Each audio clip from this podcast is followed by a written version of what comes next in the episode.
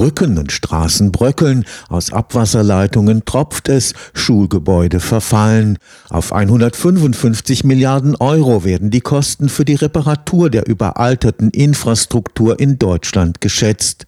Eine Instandsetzung ist aber nicht nur sehr viel teurer als der Neubau, sie hat auch enorme ökologische Auswirkungen. Das KIT Innovation Hub Prävention im Bauwesen hat es sich deshalb zur Aufgabe gemacht, die Verlängerung der Lebensdauer von öffentlichen Bauwerken ins Zentrum der Planungen zu stellen. Nachhaltigkeit bedeutet, dass durch geeignete Bauweisen und rechtzeitiges Eingreifen die Lebensdauer deutlich verlängert werden kann. Wenn es gelingt, dieses Wissen in die Breite der Gesellschaft zu tragen, wäre dies ein eindrucksvolles Beispiel für sogenannte transformative Wissenschaft. Transformative Wissenschaft, das ist die radikale Abkehr vom sprichwörtlichen Elfenbeinturm, das ist Wissenschaft, die ihr Wissen aktiv in die Welt einzubringen versucht. Darüber müssen wir uns bewusst sein, dass modernes Bauen bedeutet, dass der größte Teil, da wo die meisten Umweltbelastungen daraus hervorgehen, während des Lebenszyklus, nicht bei der Produktherstellung, dass wir dort eingreifen und zwar aktiv eingreifen. Das sind aber gesellschaftliche Prozesse, gesellschaftliche Diskussionen, dass man eben versteht, dass man den gesamten Lebenszyklus betrachten muss. Und das endet nicht zuletzt eben bei den Gemeindenräten, die nicht über die Baukosten reden müssen, sondern über die Lebenszykluskosten dieser Bauwerke, weil mit diesen Lebenszykluskosten direkt verbunden sind auch die ökologischen Lebenszykluskosten. Professor Andreas Gerdes ist wissenschaftlicher Leiter des Innovation Hub Prävention im Bauwesen am Karlsruher Institut für Technologie.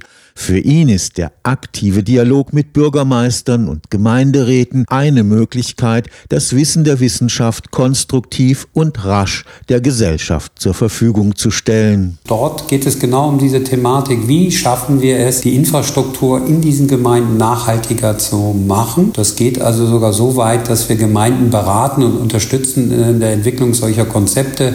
Sehr schönes Beispiel ist die Modellgemeinde Malsch Dort haben wir es in den letzten viereinhalb Jahren sehr aktiv gemacht und konnten nicht nur finanzielle Mittel für die Gemeinde einsparen, sondern im Gemeinderat auch das Bewusstsein, dass bei der Infrastruktur nachhaltiges Bauen, dauerhaftes Bauen bedeutet, das konnten wir da sehr gut wecken, so dass also eigentlich jetzt die Nachfrage, wie können wir das Bauwerk dauerhaft machen, sehr häufig an uns gelangt, selbst bei der kleinsten Brücke, die vielleicht nur einen zwei Meter breiten Graben dann überspannt. Damit das funktioniert, bedarf es einer engen Zusammenarbeit mit den Gesellschaftswissenschaften. Wir können gut betonieren und auch eine Brücke hinstellen und anstreichen schaffen wir auch noch. Aber überhaupt eben so einen Diskurs zu initiieren, das ist natürlich nicht so einfach. Und da erhoffen wir uns tatsächlich aus den Gesellschaftswissenschaften die ordnende Hand. Das heißt, wir wollen die Gesellschaft dazu anregen, sich tatsächlich Gedanken darüber zu machen, in welch einer Umwelt, und das ist die gebaute Umwelt, nicht die natürliche Umwelt, sie in Zukunft leben will. Aber auf der anderen Seite brauchen wir natürlich auch in der Forschung den Input aus der Gesellschaft, in welche Richtung diese Entwicklungen gehen sollen. Kennzeichen eines transformativen Konzepts von Wissenschaft ist es, dass Forschung und der gesellschaftliche Feedback Loop gleichzeitig ablaufen. Letztendlich, weil es ein gesellschaftliches Problem ist, haben wir da auch nicht so viel Zeit. Wir müssen also diesen Transfer von der Grundlagenforschung über die angewandte Forschung bis zum Technologietransfer parallelisieren diese Prozesse, auch wenn sie zum Teil an unterschiedlichen Einrichtungen stattfinden. Das ist der Unterschied auch vom Hub gegenüber einem klassischen Institut, dass wir eben diese Prozesse ganz bewusst parallelisieren, um diese Transfergeschwindigkeit von der grundlegenden Forschung, von diesen Ideen, die dort entwickelt werden, in die Anwendung zu beschleunigen, weil wir haben eben nicht so viel Zeit. Die läuft uns dort gerade im Bereich der Infrastruktur im Moment etwas davon. Und deshalb muss dieser Kreis den wir dort schließen möchten, funktionieren und muss schnell funktionieren. Und das geht nur, wenn wir von beiden Seiten die Sache angehen, also von den Gesellschaftswissenschaften auf der einen Seite und von den Natur- und Ingenieurwissenschaften auf der anderen Seite. Eine zielgerichtete Kommunikation von Wissen spielt eine zentrale Rolle, wenn Wissenschaft schneller und nachhaltig gesellschaftlich wirksam werden soll. Unser Standpunkt ist, dass die Wissenschaftskommunikation in jeder einzelnen Disziplin nochmal neu ausformuliert werden muss. Wissenschaftskommunikation sollte eigentlich Teil jedes Forschungsprozesses sein.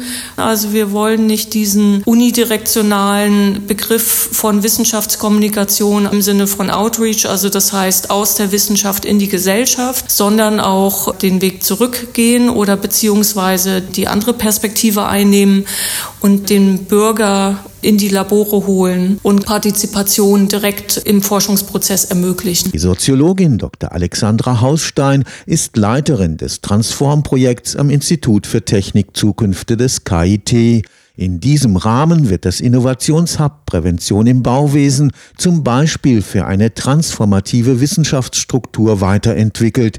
Das hat auch Auswirkungen auf die wissenschaftliche Ausbildung. Wir sind gegenwärtig dabei, ein Konzept zu entwickeln für einen studentischen Hub. Ich denke, wir müssen auch schon bei der Ausbildung der Studierenden anfangen, dass die Ausbildung nicht nur der ingenieurwissenschaftlichen, aber auch der geistessozialwissenschaftlichen Studierenden sehr viel praxisnäher wird. Also die Studierenden benötigen eben nicht nur das disziplinäre Fachwissen, sondern sie müssen auch verstehen, wie bestimmte soziale soziale Phänomene in ihren sozialen Kontexten systemisch zu verstehen sind. Das heißt, welche Wechselwirkungen gibt es auch mit anderen Fachgebieten zum Beispiel oder Problemfeldern und dieses Systemische eines sozialen Phänomens zu begreifen und dafür eine Art von Wissen zu generieren, das als Ziel- oder Orientierungswissen zur Verfügung stehen kann, das ist die eigentliche Herausforderung. Und das lernen die Studierenden im Moment eben noch nicht. Stefan Karlsruher Institut für Technologie.